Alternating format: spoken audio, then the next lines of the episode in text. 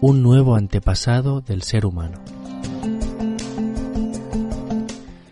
La secuenciación genética del ADN mitocondrial obtenido del hueso de un dedo encontrado en la cueva de Denisova, en Siberia, ha permitido a los científicos identificar un tipo de homínido hasta ahora desconocido que vivió en las montañas de Asia Central hace entre 48.000 y 30.000 años.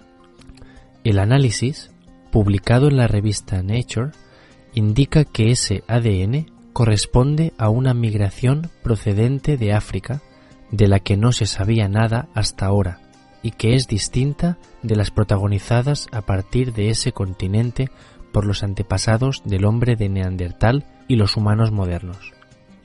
Según Johannes Krause, del Instituto Max Planck de Antropología Evolucionista de Leipzig, Alemania, y sus colegas, el hueso del dedo corresponde a un niño de unos seis años que compartió ancestro con los neandertales y el ser humano moderno hace aproximadamente un millón de años. Es decir, es exactamente dos veces más antiguo que el antepasado común más reciente conocido.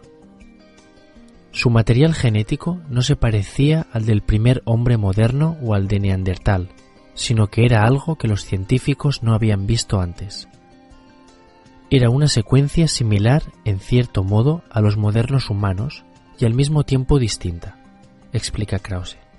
Los científicos no saben si el homínido era de sexo masculino o femenino, aunque le han dado el nombre de X-Woman, mujer X, porque el descubrimiento se basó en ADN de las mitocondrias, que, a diferencia del ADN del núcleo de la célula, solo se hereda por vía materna. Otro misterio radica en el hecho de que en el lugar de Siberia donde se efectuó el hallazgo se encontraron también artefactos y herramientas mucho más modernos de piedra y de hueso, incluido un brazalete y otros adornos. Según los científicos, es hora de revisar las teorías sobre las migraciones procedentes de África.